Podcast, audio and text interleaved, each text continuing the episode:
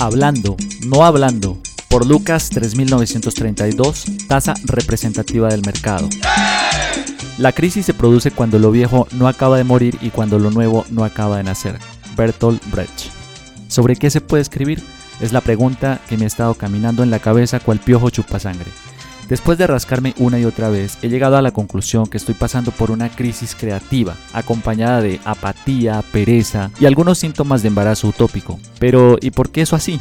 El estímulo principal de la creatividad es la inspiración. En mi caso particular, esa fuente de inspiración germina de lo que sucede a mi alrededor.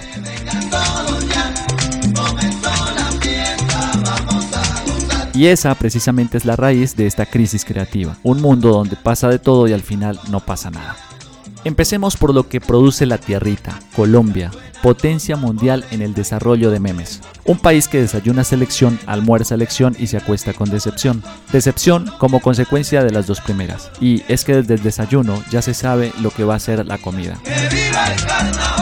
Una fe ciega por la selección de fútbol que a las claras juega con las patas y que como resultado de su mal desempeño terminan haciendo cuentas alegres y contando monedas detrás de la puerta de un baño a ver si les alcanza para ir a un mundial de fútbol. Pero eso no importa, vamos todos a cantar ese coro que dice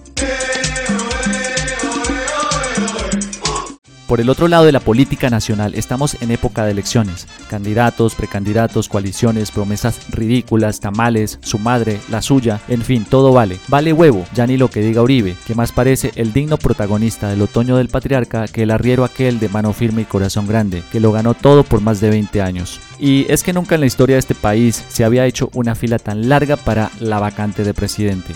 Salen candidatos hasta por debajo de las piedras. No sé qué les hace pensar que los mismos personajes que tienen este país vuelto mierda son los mismos que lo van a sacar adelante. Y ni qué decir del candidato que puntea en las encuestas con intención de voto, que si fuera por hablar, a este sí que nadie le gana. No hay poder humano que lo calle. Borracho o en sano juicio, siempre hace gala en plaza pública de su discurso inclusivo y trasnochado. Al final, como todos los años, que entre el diablo y escoja.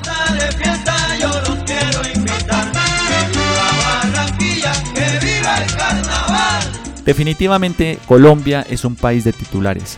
Aquí se generan noticias e historias dignas de melodramas y series en streaming que circulan a diario cual moneda corriente. Historias que van desde amoríos e intriga política hasta la versión tropicalizada del clásico bíblico Caín y Abel, sobre el pobre peluquero rico al que le trasquilaron hasta la madre. Todo por el billete. Es tanta la sobresaturación de información por codificar que las historias de la semana pasada parece que hubiesen sido hace un año. Y si por aquí llueve, en el resto del mundo no escampa. Los medios de comunicación mantienen inundados con noticias desalentadoras y amarillistas, guerras, muertos, desolación, protestas y el ocaso de una pandemia que le va pavimentando el camino a la crisis ambiental. Crisis que enaltece el ego humano al creer que la Tierra le pertenece, que él la está destruyendo y que solo él la puede salvar. Cuán ilusos somos los humanos, que no aceptamos lo insignificantes que somos frente al universo. ¿Ven? Como si estamos pasando por una crisis inspiracional. Con lo que produce este mundo, ahí sí, como diría el gran Héctor Lavoe. ¿Y para qué leer un periódico de ayer? Escrito e interpretado por el apóstol Lucas bajo la bendición de la Esther, consignado en el gran libro de los profanáticos.